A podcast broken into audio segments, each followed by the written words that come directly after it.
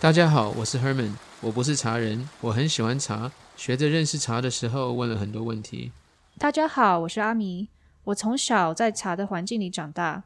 我喜欢介绍茶给更多喜欢茶的新朋友。你正在收听的是在紫藤。大家都说喝茶是生活的日常，所以在紫藤每一集邀请一位不是茶领域的新朋友来一起喝茶聊天。大家也说喝茶就是人与人之间自在的交流，所以在紫藤约在紫藤庐茶馆这个百年空间里，延续着当时从一开始一直都有各式各样的人都可以自在的喝茶，畅所欲言。在紫藤不代表紫藤庐，也不是紫藤庐的茶教育平台，只是让人分享他们个人的经验、故事和日常。一直以来最重要的不是茶，而是人。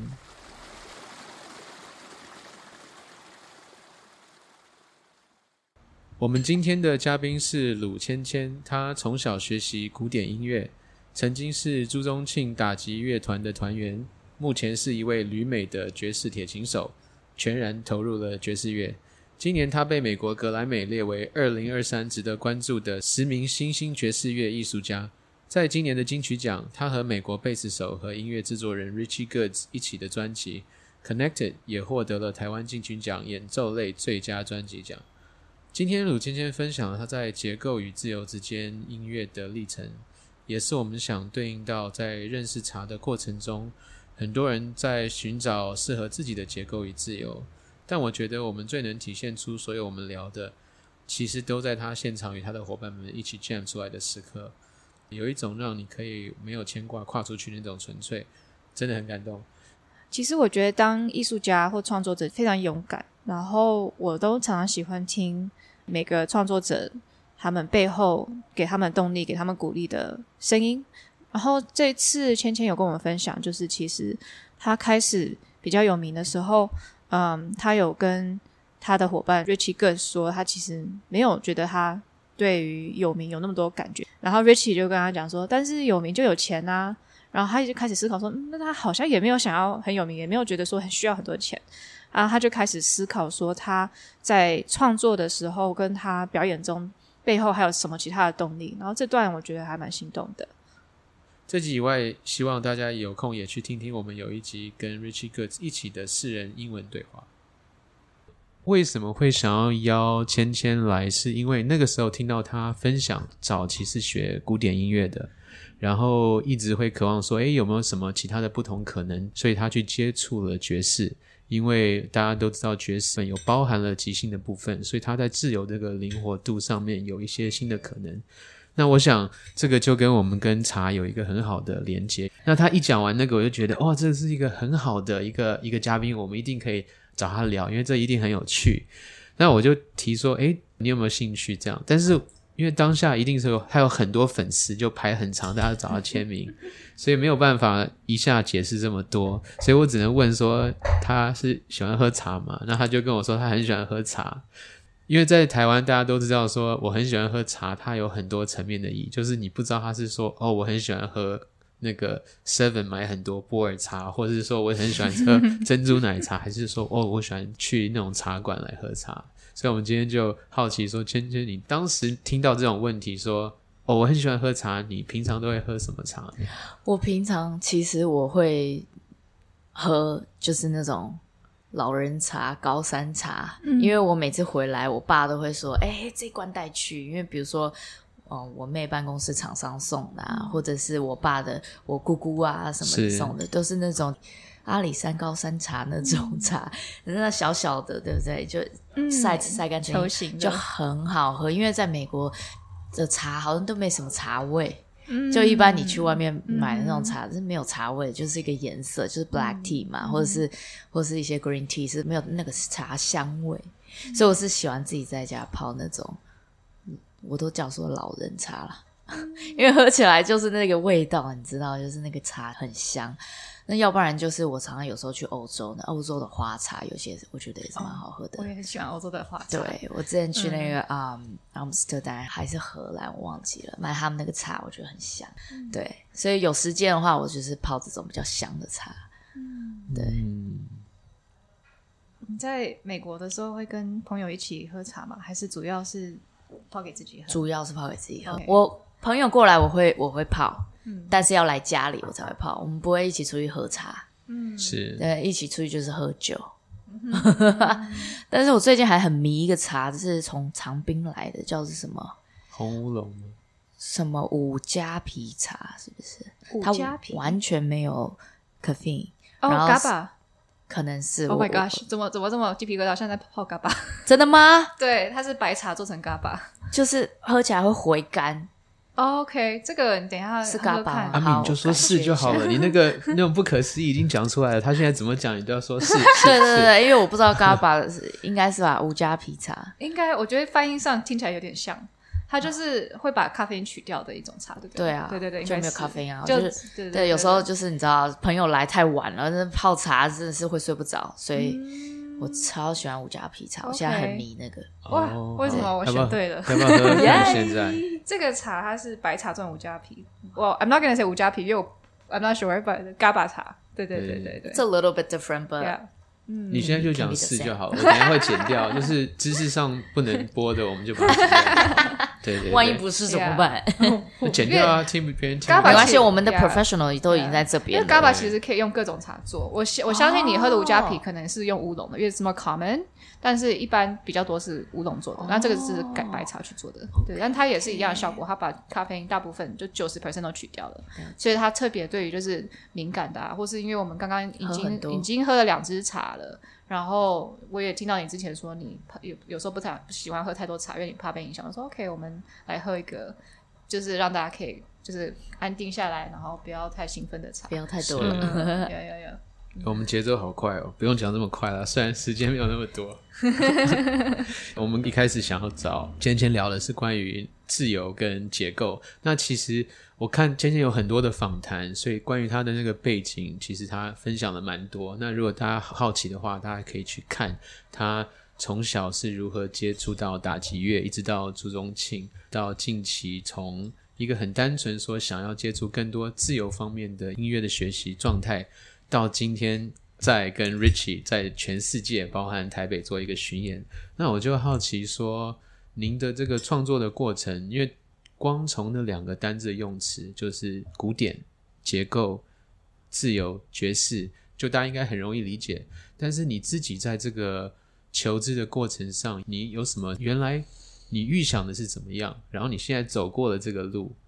你目前有感觉有什么特别的感触吗？其实大家都会觉得爵士乐就是很自由，然后很轻松。因为问大家说爵士是什么，我就是很轻松啊，喝 点小酒啊，然后就是是就是这样。可是对我来说，其实完全不是这样子的，因为但因为我走过了，所以我我觉得不是这样。一一开始呢，我在大学的时候，我以前是主动进打击乐团的团员，然后也是从小学古典音乐。但是我到大学要结束的时候，我就觉得说，好像可以做更多的事情。我觉得好像现在手上做的这件事情是可以被预测到的，就是我放多少的时间进去啊，我就会知道它有怎样的成果，就是非常好预测。然后我就觉得说，这样子好像是有点太 easy 了一点，有点太容易了。所以我有一天在学校的时候，我就在听广播电台，然后听到这个电台在播爵士乐。那那时候我还不知道这是爵士乐，我就觉得这音乐听起来好自由哦。然后在在演奏的这个人听起来就是很像在很 fun，就是他好像很开心在演奏这个音乐。我有被他那个感染到，然后我就就听听，我也没有在意，我就我这件事情我就放在脑后了。过两个礼拜，我又在听了同一个广播电台，我又觉得，哎、这首曲怎么那么好听啊？我我又又把它 screenshot 起来，就发现两个跟我两个礼拜之前 screenshot 是同一首曲子，OK，是广播电台这样播，嗯然后我就我就觉得好了，那那 something is going on，是。对，然后我就开始就是查说这个音乐是什么，就后来就发现是爵士乐。嗯。那那个时候大概是二零一二、二零一三年的台湾，嗯那时候我想要学爵士，是。找不到老师，OK，没有任何、呃爵士铁琴老师，所以我就从那个中校敦化那边有一家酷派，那是有点像流行音乐教室，嗯它里面有教爵士，然后是爵士钢琴，我就从爵士钢琴开始学。了解，那那时候当然一开始学，你知道一件事情，你一进去的时候都给你很多甜头，是就一开始学，老师就一直称赞我说：“哦，你学好快。”但是当然学快啊，我这辈子就在做音乐啊，对不对？所以老师就后来教了大概一两个月，他就说：“我我没办法教你了，我要把你转到别的老师那边去。”是。那转到别的老师呢？那另外一个老师也没办法教我，因为那个时候在台湾还没有一个 structure，怎么怎么教爵士。嗯。所以我就觉得好像有点学不到东西，但是我知道这个东西不是那么简单的，所以我萌生了想要出国的念头。嗯。就真的去到费城之后呢？完蛋了，我觉得太难了。光是那个 swing 的感觉，就是那个 time feel，就是你对那个那个拍子的诠释，就是我完全不知道哎，到底在干嘛。然后又再加上要开始即兴，我们以前小时候都是练那个谱上写好一个一个音，把它练到好就好了，你是 follow 它就好了。但开始要即兴之后，是你要完全 create in the moment，因为你们知道即兴就是快速的创作。就在那几秒钟之内，你要创作嘛？嗯，那平常一般我们说的作曲，你可以时间拉长三个月、半年，写一张专辑都没问题，慢慢来。但是其实即兴就是瞬间 on the spot，你要创作。是，那你要怎么有办法有这个能力呢？就是就是就是不夸张，就是你想的那样子，就是你要对和弦非常熟，然后和弦对应到的音阶你要非常熟。那一个和弦对应到不只是一个音阶，它可以对应到七八种不同的音阶，你还可以自创音阶，各种不同的。所以我就每天打电话给我妈哭，说这完蛋，我选错路了，太难了，我做不了。然后每天就是五点起床，然后七点去学校，来练十二个小时，这样跟他拼了这样子。是，所以我觉得，其实爵士乐那个自由灵魂的背后的代价是很大的，是非常多的纪律，然后还有非常多的练习。你要把这些东西全部内化 （internalize） 之后，你才可以品尝到一点点那个自由的甜头。是。对，对我来说，所以我才我才会现在听到大家说爵士就是很轻松，然后很放松。那是因为我们在演奏即兴的人已经把它整个内化了，是，所以你出来的这个语汇跟语言是很自然的，所以才会听到那种轻松的气息。是，对，我知道阿密他对这个应该感触也非常深，因为他本身也在做舞踏的，他有很大一部分是所谓的对自由。跟临场的一个诠释的一个方式，呃，其实阿密，你我们之前聊过很多种会按不同的场合、不同的人去做不同茶的选项。那你有没有想过，你觉得值得分享的几个例子？好比说，有一些场合让你意识到说，哦，我应该更有结构一点。然后有什么场合是你会觉得说，哦，这边其实我应该可以更自由一点。因为我觉得舞蹈的话，大家有机会就去看阿咪的表演就好了。对，那茶的话，我想借由这个话题，大家也可以更有一个面貌去接触它。嗯，我觉得在台湾，嗯，就台湾有很多很多茶老师，然后嗯，想要了解茶的话，大家通常会希望去找老师，或是就是有一个人带他去怎么样去欣赏茶，然后有一些课程什么的。然后，但是在国外，其实，嗯，一方面也是没有那么多专业的茶老师，现在也越来越有，但是一开始没有这么多，所所以所以没有那么多选择。然后，我觉得可能也是因为，嗯，法国人的个性也是比较注重就是自由啊，然后 freedom 啊，然后就是自己探索。他们对他们喜欢的东西，他们不一定会说一定想要去找老师。他们就是会想要自己试，甚至就是我们在巴黎的店，我们很多细节不会那么的讲的太多。刚刚说哦，你一定要这样泡这样，会不会给他们一个大概的一个方向？但是我常常会看到一些人，他们自己喜欢去尝试他们的自己的方式。我们甚至会看到一些新的方式，我觉得蛮有趣的。然后呃，我觉得这方面的话，就可以回应到刚刚黑美问的说自由跟结构的不一样。我就觉得说我在巴黎的时候。嗯，我就会想要比较，就是我最近有办一个活动，我介绍一个酸甘茶，就是客家人的，他们用那个呃橘子，然后撒在里面，放在一起晒干以后，它就是一个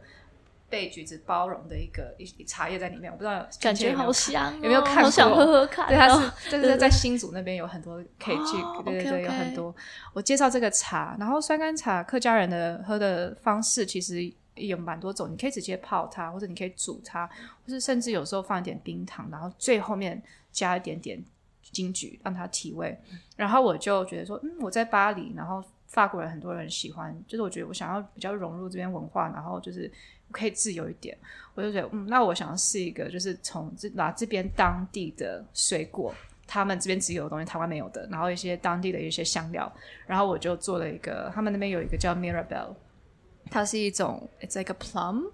像 plum 中文应该是怎么说？梅子，梅子，呀，但是真的不是不能不能跟我们在台湾认识的梅子去比较，它是个黄色的，然后他们会把它做成 tart，就是一个甜点糕点，或者是他们会煮在，就是做一些甜甜，就煮在，甚至好像跟菜一起下饭或什么的，我也没有看过，但是就是。它是煮过以后特别香，然后我也没有试过，就说嗯，但是我有吃过 Mirabelle tart，我觉得我觉得很好吃，我就说 OK，我们给他们泡就是呃这个酸甘草的原味，然后我又介绍客家人的传统方式，加金桔跟冰糖，最后我就是一个 big experiment，其实我也不知道会喝起来是怎么样，就放 Mirabelle，然后我也放了一点点啊啊，我还放了 plum，就是另外一种的干干的梅，然后我还放了。啊，我还放了 cinnamon、nutmeg，然后一点点八角，一点 anise，然后最后出来的时候，呃，有人法国人跟我反映说，哦，，This is like Christmas wine，嗯，but it's like 就是，但是他就是没有酒精，然后他很喜欢，因为他本身没有不太喝酒，对，他说他以后聚会的时候他要用这个方式，嗯，呀，所以我觉得就是茶呀，也就是也有很多很多种玩法，然后嗯，至于有没有什么时候我觉得需要更多结构。嗯，我当时觉得，就当老师的时候是需要一些 structure。就刚刚其实芊芊有说，就是你刚开始找解释老师的时候，那时候他们还没有一个 structure。我觉得就是我在教呃茶，就是不管是台湾人或是法国人，我会我每次教完都会在一直在反省我的结构，我要怎么样让这个东西更流程更 clear，然后什么东西要先介绍。然后是，而且要用适当的方式，也不是。我觉得当老师最重要的事情，也不是说要 show off how you how much you know，it's 就是你给 the right thing to the right time，然后就是慢慢的让他们可以掌，呀，可以掌掌握。然后很多事情不用太快，他们慢慢可以慢慢越来越开这样子。对，呀呀呀。芊芊跟这么多呃乐手合作过，那其实他们都要累积很多的经验，跟有所谓的。旋律啊，呃，一些像有点像题库跟资料库一样，所以当他在那个当下，他很快可以去做很多不同的组合。那你在看不同的这些乐手，他们对即兴有什么不同的表现方式吗？会让你印象比较深刻的？我觉得，其实即兴就是可以看到一个人的个性，是非常明显。嗯，那有些人。他可能就是很思绪很快，聪明，所以他的东西很复杂。那有些人你就可以知道，他已经在这个演奏里面已经很多年了，所以他更在意的是听众的感觉。嗯，那他。的人通常也就是这种感觉，那他们可能开始即兴的时候，前面一开始开头都不会丢很多东西，就是慢慢一个音一个音这样子，引人入胜这样子。那所以我觉得即兴就是创作或这些东西，其实真的是都是跟一个人的个性是有关联的。所以我觉得透过就是艺术的学习啊，其实也是在练内功。那这些内功呢，其实它不是说你的 art craft，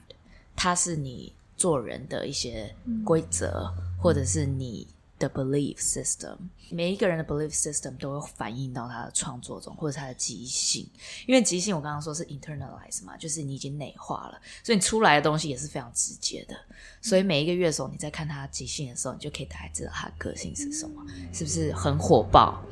或者是说他的个性是比较不疾不徐的，或者是说是一个很很有 ego 的人，他完全就是。Play 很吵很吵都不理大家，一直一直在 都不停的，就知道这个人可能比较 ego 这样子，对啊，所以我觉得创作是，我觉得是一个很 real 的东西。我觉得我们会会创作的话，其实就是很真实的活着啦。我觉得是，我知道其实讲到自由与结构，它这个话题很广，那我们可以讲到很多种例子跟很多种议题。那因为今天时间比较宝贵。然后我就呃想到即兴表演的时候，我们都很喜欢看节目，或者听众都尤其是喜欢听到表演者出错的时候，或是看他们出糗，大家觉得那个娱乐性质很高。我本来很想问说，那在芊芊你在出错的时候，就很明显出错的时候，会怎么样去应对？因为大家感觉好像专业的表演者很少会有那个机会看到出错，尤其是在爵士这种注重于即兴的这种表演方式，因为大家应该都很老练的，可以借由各种技巧或者是形式把它带过。但是，嗯。我昨天，大家如果有机会可以去看他们的表演，我很喜欢最后那一首曲子，因为它的那个节奏感，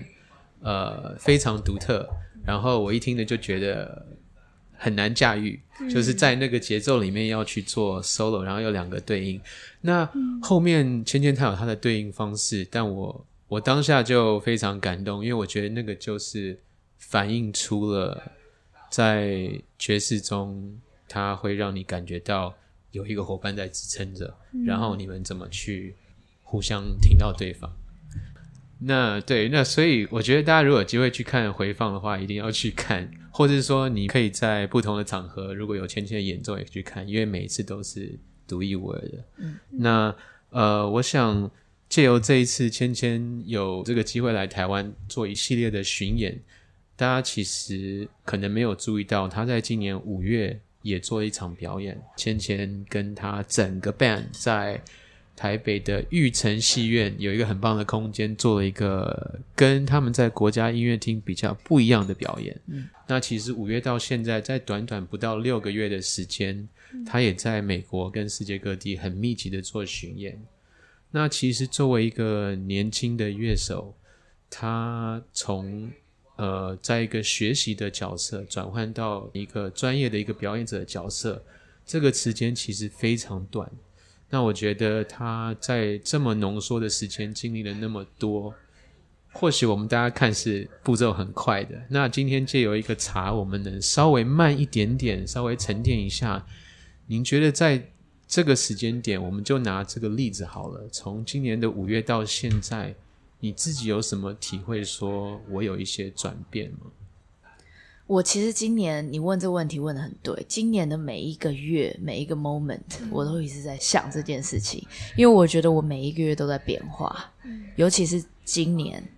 因为啊，我记得年初的时候，我才刚离开 Jeremy Pell 的团，我开始很我很紧张嘛，因为我之前是 Jeremy Pell 的 side man，就是 side man 就是。不用不用安排 tour，就是人家发你场你就去嘛，就跟着他一起去世界 tour。那现在呢，今年初我们就开始，我就开始自己带自己的团了。所以我每一个月都在观察我自己的变化。我觉得是从一开始，你知道我五月那个时候来的时候，我要来台湾之前，我是非常 anxious 的，是我是完全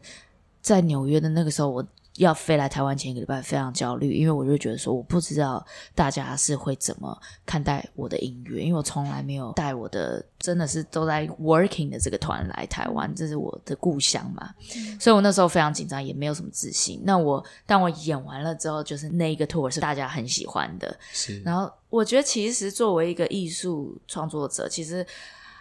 我只完成了一半，另外一半是观众会帮我完成的，很多。观众在表演完之后过来跟我讲的一些很好的 comments，其实他是让我看事情是不一样的角度，然后 build up 我的自信心。所以像你说的这么密集的这样子 tour，其实对我来说，我觉得非常非常有帮助，因为我觉得我可以收到非常多的反馈，然后我也一直在检视我自己。对啊，所以我就我今年的变化很大，但我现在没办法具体具体的说出来，但我只能说我。的 direction 变得比较清晰了。从一开始是学生那个时候，只想着说啊，要怎么样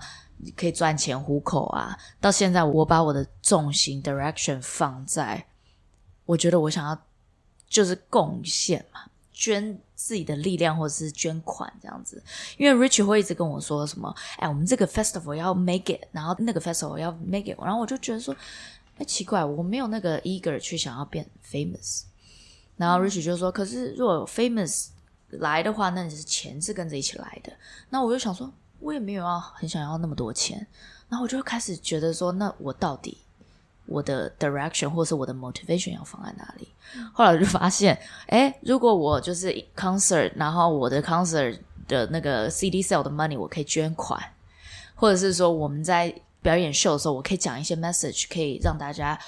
就是去思考，这是我想做的。然后就把我重心放在这边，然后我就突然觉得，就是好像那整个肩膀上面那个重量。就消失了。那我在就像你刚刚说，的，我在表演的时候做的一些 mistake，我也不会这么 care 了，因为我觉得这音乐是我的工具，它是帮助我完成我刚刚说的那些事情，我想做的。所以我觉得今年我找到一个方向，就是这个方向。今年的一整年的 change 这样子，我的 direction 改变了。那大家因为今天他们等下赶着去做一个表演，所以我们时间稍微有点短。那我们最后每次都会问两个问题。呃，很多人都会说，如果你今天有机会跟一个人坐下来喝杯酒，会想要跟谁？那如果我们换一个方式说，如果今天你有机会和一个人坐下来喝茶聊天，你会想要跟谁？我觉得其实我会选择我的祖先，但是他们都过世了，所以我会选择我爸。OK，我爸，因为我你知道，就是从小这样节奏很快，这样生活长大，然后家人之间也比较不会讲真心话嘛。是，然后刚刚听你们分享说，Richie 很喜欢这些，就是他他那些什么做菜的，对 s t a r b i s h 做菜的时候一定要有一个盘子，对不对？是，然后不能用纸盘，然后一定要摆好。然后刚刚阿明也说，就是他泡茶这些东西，其实我觉得共通之处就是你们有珍惜当下。就是 live in the moment，所以你才会在意说这个碗是怎么用，因为你喜欢那个当下那个 experience，你是着重的。但是我觉得我家不是这样子，我家没有在着重当下，我家就是妈妈不停的 push 我学音乐练琴，然后全部东西要考九十五分以上，就是这样在长大，所以我不太会就是。去在意说我当下用的东西要多好，或是干嘛？就是我没有，从来没有太有那个 living the moment 的感觉。那我当然自己出国之后就走上一个疗愈的路程，所以我知道了。那再加上我们今年这样子 tour 每一场，那有人就问我说：“你 tour 这样每一场很多曲目都是同样的，你你没有要你没有疯掉吗？”我说那是一个非常好的机会，训练我 live in the moment。是对，所以刚刚就是回应说，我想要跟谁坐下来泡茶，就是我爸，因为我们从来都没有好好的这样坐下来聊天，是大概有一两次，然后他就跟我讲说，奶奶怎么样，就是活下来。他以前在战争中，奶奶怎么样活下来，然后家里的这些祖先发生的事情，是，所以我觉得我非常。就是如果有这个机会的话，希望可以跟我爸坐下来喝杯茶，然后真的是聊聊他的感想。是，好伯父，你听到喽？之后他没有约你，你可以用这一集去 去跟他再讲一下。那我们第二个问题是说，呃，如果你能推荐一位你认识的人，你认识的朋友。你觉得有谁是适合来上我们节目跟我们喝茶聊天的？其实我一直想到是 Stacy 魏魏广浩，是他是在台湾是很大的一个爵士推动者嘛。是那当初其实我就是在那个抉择要不要出国那个点的时候，我跟他坐下来喝了一杯酒，然后他跟我说，他跟我分析了很多啊，他也没有叫我一定要出国。但就是因为那一杯酒，就是那个坐下来那个 moment，我就决定要离开朱宗庆打击乐团，然后要出国。所以我觉得，如果说就是要推荐一个朋友的话，我觉得 Stacy 会蛮蛮适合的，因为他这几年就是一直不断致力于推动台湾的爵士乐，所以其实他是看着这个音乐在台湾的成长的。那爵士乐又是一个融合的音乐，他常常邀请国外的一些音乐家，然后跟他他看着台湾这些学生这样一直成长，然后还有我们这些当初他推出去的人现在回来。所以我觉得，其实他应该非常适合坐下来喝一个很长的茶，这是一个 session。对，所以魏广浩，好好，我们会继续接触看看，然后希望台湾的爵士也可以继续发光发热。今天非常感谢芊芊来跟我们喝茶，谢谢，有机会再回来喝茶，带伯父一起来，谢谢，拜拜，拜拜。刚刚芊芊，呃，我们也聊到他一直很密集的在全世界跟各地一直在巡演，那聊到各个地方。呃，如果大家有关注到我们 Podcast，呃，有时候会分享的是紫藤庐将要呃闭馆两年，做一个历史的一个整修了。嗯，那巴黎店其实也开了一阵子了。那阿米，如果有一些体会，呃，你会想要分享，你觉得到现在台北有给了你什么？那巴黎有给了你什么？哇，这这个问题有点太广了吧？对啊，因为 我们就想说，借由这个嗯这个 project 之后也要关，然后巴黎也是一个新的开始。从我们聊结构、跟自由、跟 cross cultural，嗯，那其实所有东西都会一直在持续中。那我们就很觉得很有趣，说在这个时间点，你的体会是什么？台北店它就是我的成长，嗯，就是我的养分。其实我就是从台湾来的嘛，我就是在台湾出生的。So in a way, I'm part of this land。它是我的家乡，我的土地。然后，嗯，在紫藤庐长大也是给我一种嗯结构。我们现在又谈到结构了，嗯，从小就在就是用这种方式泡茶，然后就是去。好好的欣赏茶，然后因为我父母的领域跟我们的朋友圈都是艺术家，所以我觉得他给我一个就是从很小就接触到很多人，然后我觉得他给我一种勇敢，就是我好像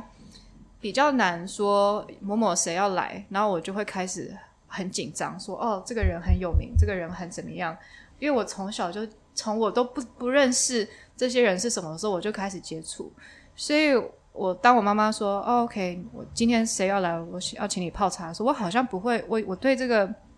practice 已经是就是